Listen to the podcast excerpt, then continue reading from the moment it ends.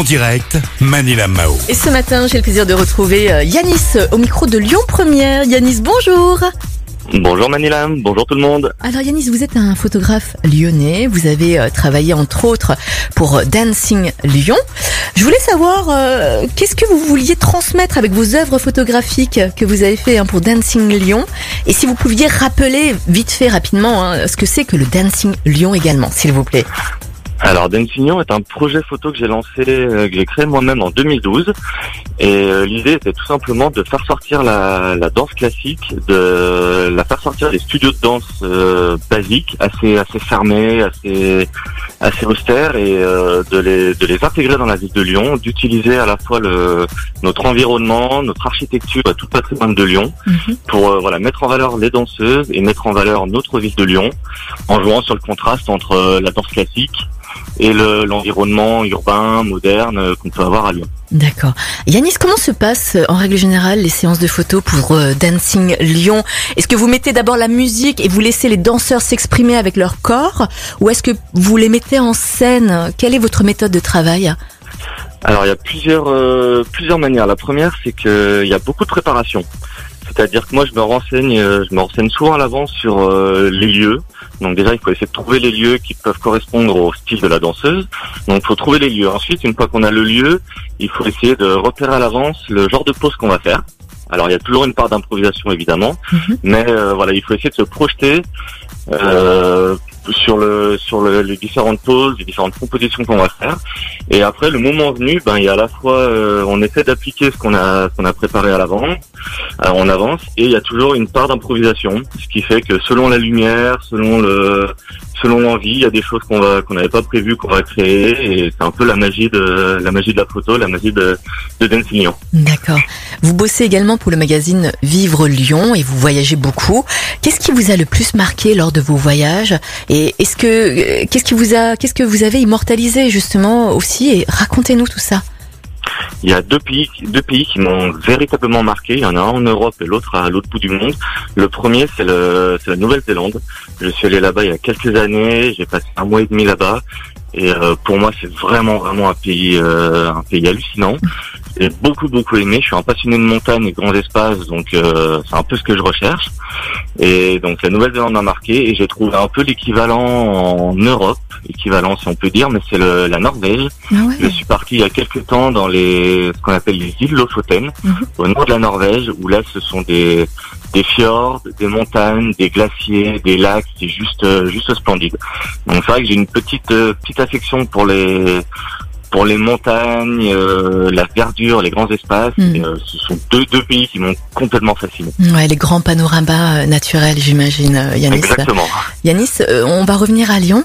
Je voulais savoir quels sont vos endroits favoris à Lyon pour prendre des photos et quels sont les sujets aussi à Lyon que vous désiriez, euh, que vous allez dési- enfin que vous, vous voudrez couvrir. hein.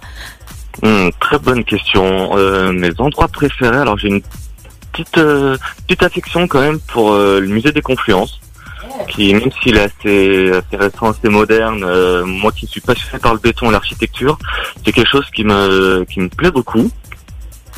Euh, ensuite, ensuite, euh, bon, évidemment, euh, le parc de la Tête d'Or, j'ai vécu à côté. C'est voilà, ça reste toujours une euh, une chance d'avoir ça dans Lyon.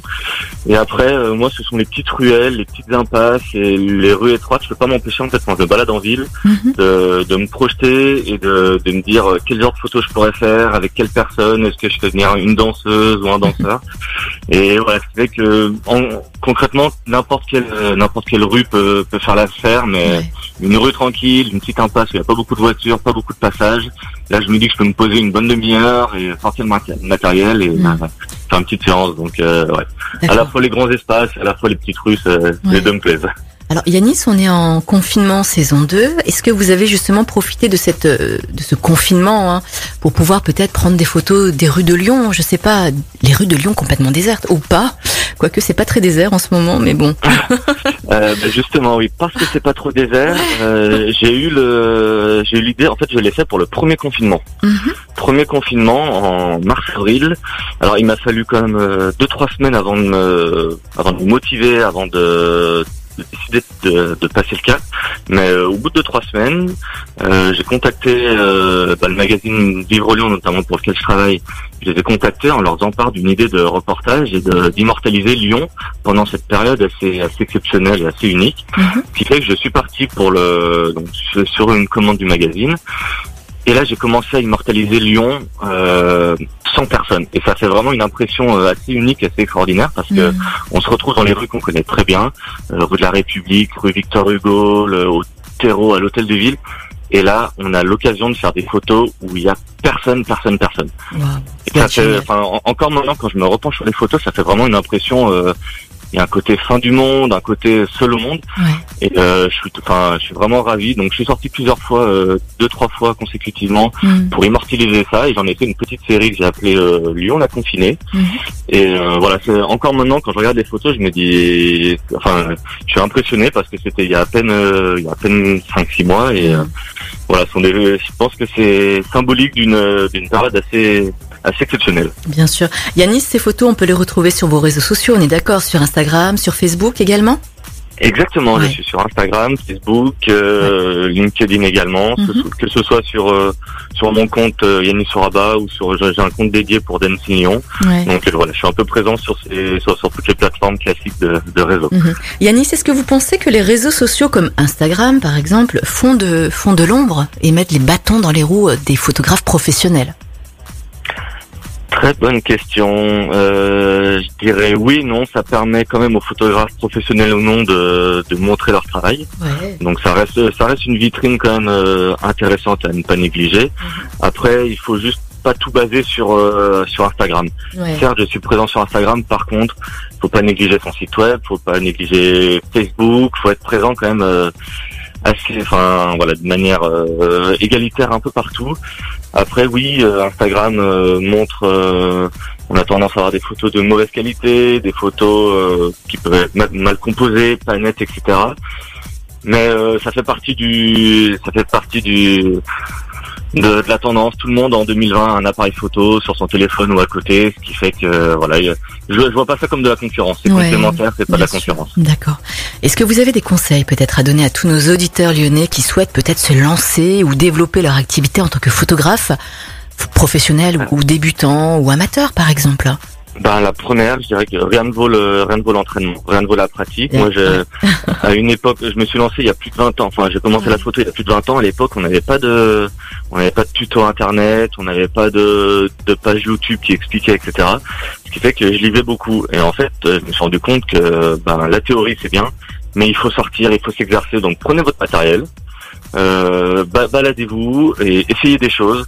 Euh, ne serait-ce que juste en sortant en ville, on peut on peut faire de la photo de rue, on peut faire de la photo d'architecture, on peut faire de la photo de, de personnes. Mm. Donc euh, voilà, ça ce serait la première première idée. Il faut s'entraîner. Mhm. Et la deuxième chose, euh, qu'est-ce que ça J'avais une idée en tête, mais je l'ai perdue. C'est pas grave. Non, mais en, en gros, c'est un peu ces, ces deux idées. Voilà, il faut essayer, il faut faut faut lire, mais en même temps, euh, voilà, faut sortir pour pratiquer. Bien sûr. Yanis, pour finir, quels sont vos projets à venir? Alors là, j'avais pas mal d'expos de prévus en ce moment. Bah oui. Sur, euh, sur la fin d'année et tout est un petit peu tombé à l'eau, Mm.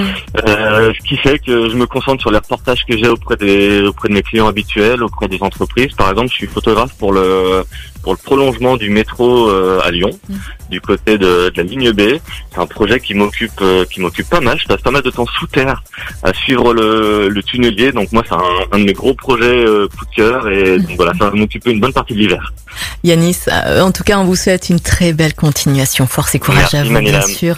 On aura l'occasion, je pense, de nous rencontrer un jour. Et puis, je vous souhaite de passer une belle journée. Merci du fond du cœur hein, d'être passé au plaisir. micro de Lyon Première. À bientôt. Bonne fin de journée à tous. Merci Au à vous également.